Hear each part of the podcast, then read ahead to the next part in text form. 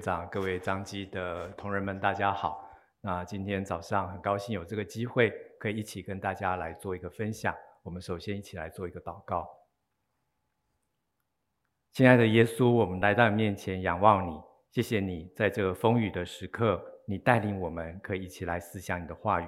求主你亲自对我们每一个人说话，让我们得着你的话语，我们心中就有饱足，我们前面道路就有亮光。无论遇到任何的风雨，我们可以靠着你的能力继续的往前行。谢谢主，我们将感谢祷告，奉耶稣的名，阿门。那我们今天要来思想的呢，是圣经里面的哀痛的人有福了。那首先跟大家分享一些美丽的照片，这是我昨天刚到彰化的时候，在傍晚的时候呢，到成功公园去看到啊、呃，我们彰基的呃兰大卫医师跟连马玉师母的一个这个照这个浮雕哦。那旁边有八块石头，里面都是兰医师所说的很。鼓励人心的话，我在看完以后也非常感动，又再一次被激励，在医疗的侍奉上面能够继续的来学习。那在这个浮雕里面呢，呃，有两面，一面是这个十字架，啊，另外一面呢是有这个圣经的经文。那我很压抑的发现，里面就是马太福音的八福。哦，那我想这八福也是。这个兰大卫医师师母们，他们可能在台湾医疗宣教的心声，那他们里面也活出了这样天国的福分。那我们今天呢，早上跟中午要来思想的呢，刚好是这福里面的两个福气，一个是哀痛的人有福了，中午要来思想的是温柔的人有福了。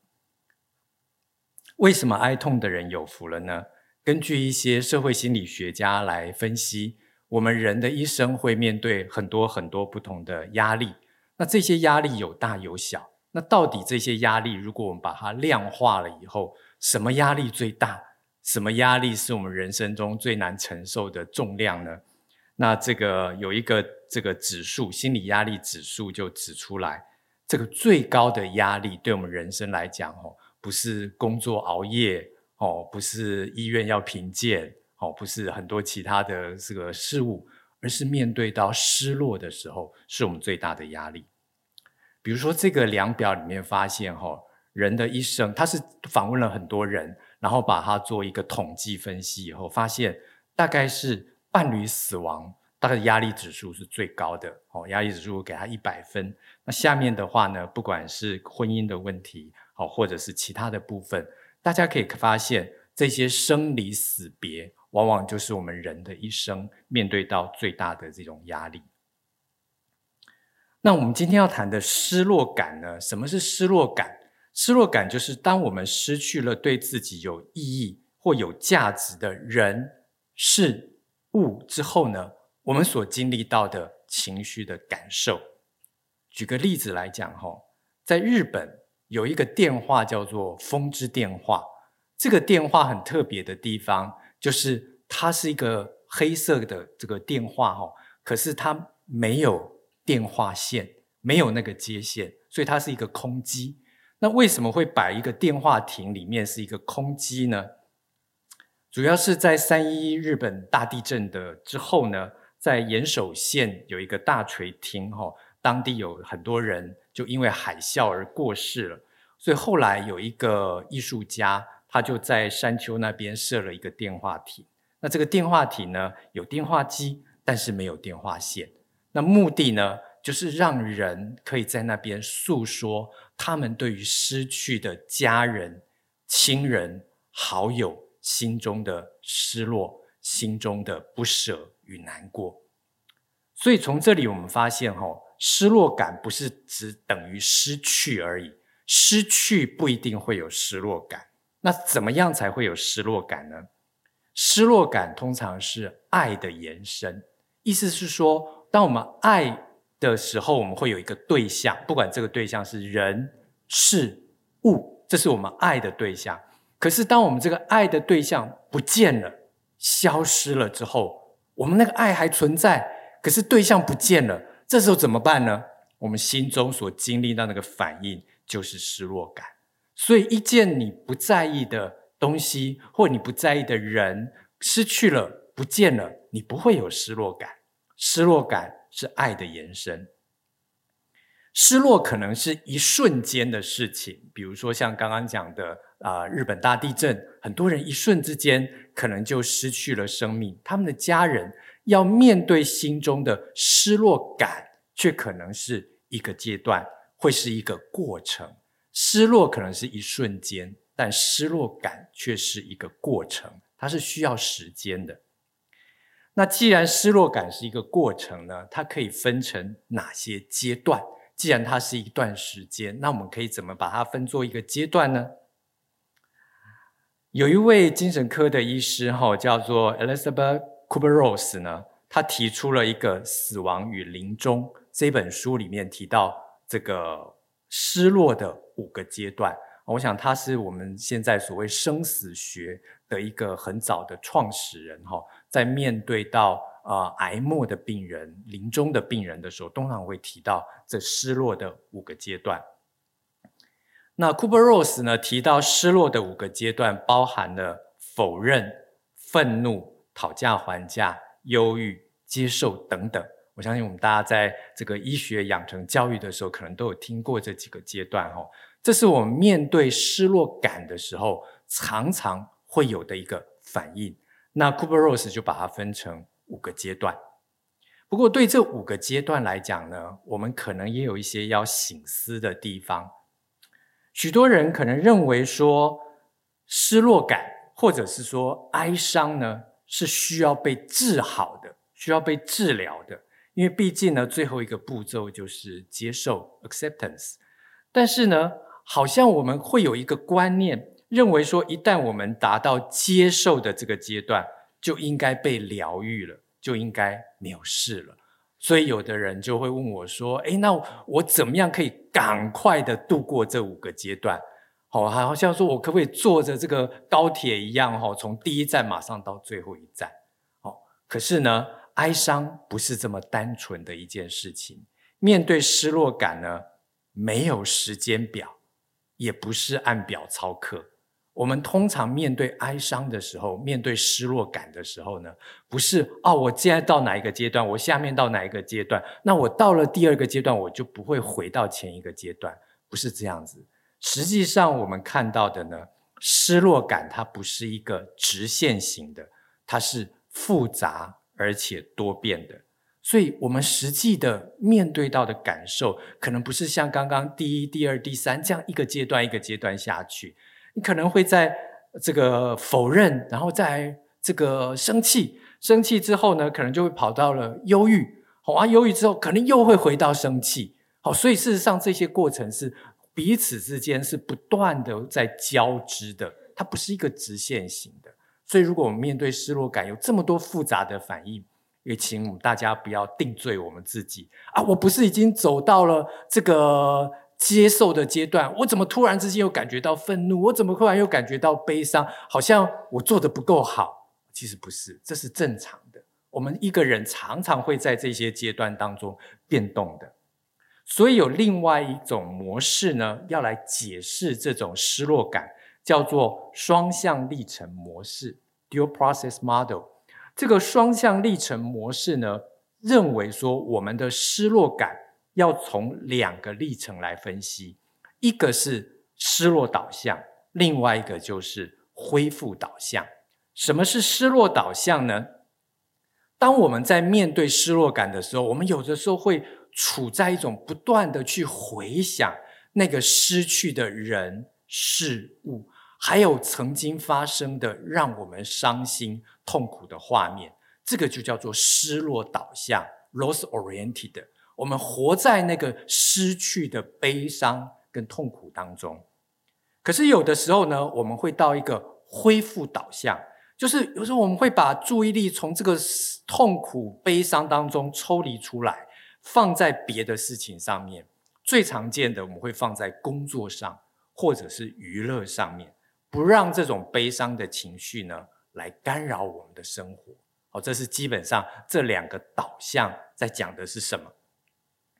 而双向历程模式就告诉我们，我们有的时候会进入那个悲伤的模式，那个悲伤的情境，这个就是所谓的失落的导向。那有的时候呢，我们会离开那个悲伤，我们会专注在我们的工作上，这是两个历程。那我们在中间不断的移动，不断的摆荡，所以这就是所谓双向历程模式哈。我们有时候是活在恢复导向，有的时候又活在失落导向，而我们就常常在这中间摆荡。而双向历程模式告诉我们，就好像呢。面对失落感是一个钟摆，它比较不是一个直线型的哦，越来越好，越来越好。它比较像一个钟摆，有的时候我们摆到了失落导向里面，感觉到悲伤、不舍、痛苦；有的时候我们又回到了恢复导向啊，我要专注在工作，我要好好振作，我要好好生活。那可是有时候又回到了失落导向，所以我们好像一个钟摆，不断的在这当中摆荡。而大部分的人呢，我们都是在这当中来回的摆荡，然后差别就在于时间慢慢经过了以后，我们摆荡的振幅会慢慢变小，慢慢变小。那个悲伤还是在，但是不会让你那么样的撕裂心肠，那么痛苦。那你恢复这个这个工作导向，你也会再继续工作，但是不会说好像我要借着工作来忘掉我里面的悲伤。那个摆荡的幅度会慢慢慢慢变小。如果我们在任何一个导向停留太久，那个对我们来讲都不健康。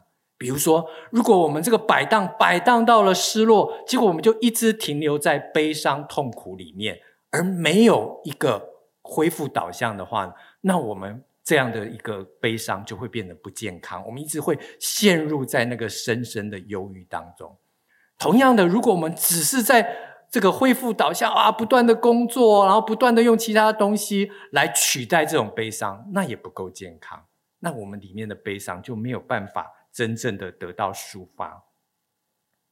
所以最后呢，我想跟大家一起来分享，那如何面对生命当中的悲伤，如何面对生命当中的失落感，我们就从两个方面来思想。第一个，我们要选择面对。失落的哀伤。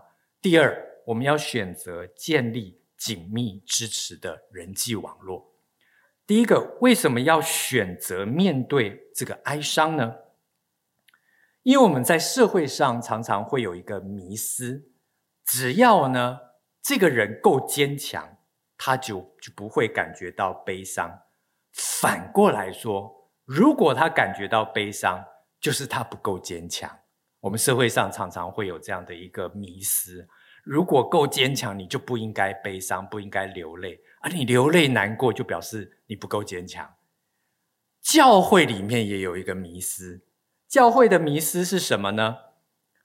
只要我们对上帝信心够坚固，我们就不会感觉到悲伤。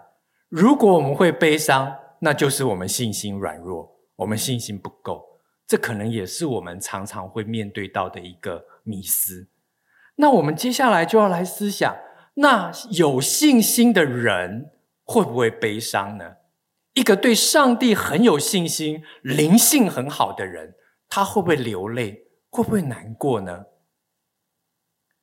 虽然信心可以让一个人在面对失落的痛苦的时候，不要落入绝望，不要落入。自暴自弃，这是信心给我们人生最大的一个功能，让我们面对失落的风暴，我们不会落入绝望当中。但是，信心不会让我们变得无感。一个有信心、有灵性的人，他不会是一个无感的人。为什么我们可以这样讲呢？我们一起来思想一下。大家记得在圣经里面有没有记载耶稣有哭泣啊？耶稣有没有哭过？有。那请问一下，圣经记载耶稣哭几次？圣经一共记载耶稣哭三次，他不是只有一次哦。圣经记载耶稣哭了三次，哪三次呢？第一次在约翰福音十一章，这是我们熟悉的拉撒路他的好朋友过世的时候，耶稣哭了，这是第一次。第二次在路加福音十九章。那时候，耶稣要进耶路撒冷，要预备受难的时候呢，快到耶路撒冷的时候，为全城的百姓哀哭。第三次呢，不在四福音书，在希伯来书第五章，基督在肉体的时候大声哀哭，流泪祷告。我想这段经文描述的可能是他在克西马尼园里面所做的祷告。所以圣经总共三次记载耶稣有哭泣。所以从耶稣的行动当中，我们知道哀伤、痛苦、哭泣不是一个不健康的情绪，这是上帝给我们的礼物。当我们面对到失落的时候，我们只有经过哀伤、痛苦的过程，我们才能够恢复健康。所以有信心。不等于无感，有信心、有灵性的人也会痛苦，也会难过，也会哀伤。所以弟兄姐妹，盼望我们以后在面对到失落感的时候，我们不要给自己有额外的一些限制，好像我会难过，我会流泪，表示我对上西上帝的信心不够坚固。不是这样。耶稣来到世界上的时候，圣经记载三次哀哭。所以，哀伤、痛苦是我们迈向健康一个很重要的过程，是上帝给我们宝贵的礼物。第二点，当我们面对到失落感的时候呢，我们需要建立紧密的支持的网络。加州呢，有一个公园叫做红杉树国家公园，红杉树呢，它是世界上。最高最庞大的树种之一，成熟的红杉树可能高达一百公尺，它的年纪可能都有上千岁，所以这是一个非常高大、活得很久的一种树种。所以用这个比较图可以大家看到，哈，红杉树的高度，哈，是非常非常的高的，哈，比自由女神像还要高，哈。那一般的观念，我们会认为说，如果树木要长得高、长得大，而且要活几千年，它要抵挡住可能一千年、两千年才会有一次的大风暴、大风雨，不被吹倒。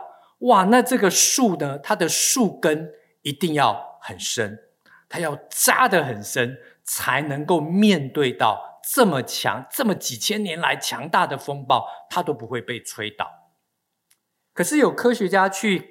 考察以后发现呢，红杉树活这么久，这么高大的树种，它竟然是属于浅根型的植物，它不是深根型的。意思是说，它的根呢在地上很浅，它并没有进入这个土里面很深的地方，所以它是浅根型的植物。那科学家就会觉得很奇怪。为什么这种浅根型的植物可以长得这么高，长得这么大，又活了那么久，都不会这个这个倒下来呢？他们就很想去好好的了解。后来呢，他们发现说，红杉树之所以能够长得这么高大的原因，是因为红杉树表面上看起来好像是一棵一棵独立的树木，但其实不是。这些红杉树的根呢，在地表上面都紧紧的纠结在一起，它们的根虽然没有扎得很深，但是它们的根树与树之间根都紧紧的纠结在一起，纵横交错，以至于呢，这些树在那个树林里面，如果一场风暴要吹倒一棵树之前，它必须先吹倒什么？它必须先把整片树林都吹倒。因为这些树是紧紧连接在一起，你不可能只吹倒一棵树，其他树都没有事。你要吹就是整个都倒，要不然就是没有一棵树会倒，所以它才能够活这么久。所以这就是红杉树的根部哈，所以它的根是彼此紧紧的交织连接在一起，这就解释了为什么一个浅根型的植物能够活得这么久。那从这个故事里面，从这个自然的现象里面呢，我就思想到，其实我们基督徒大多数，包括我自己在内，也都是属于浅根型的基督徒。我们很少人是深根型的。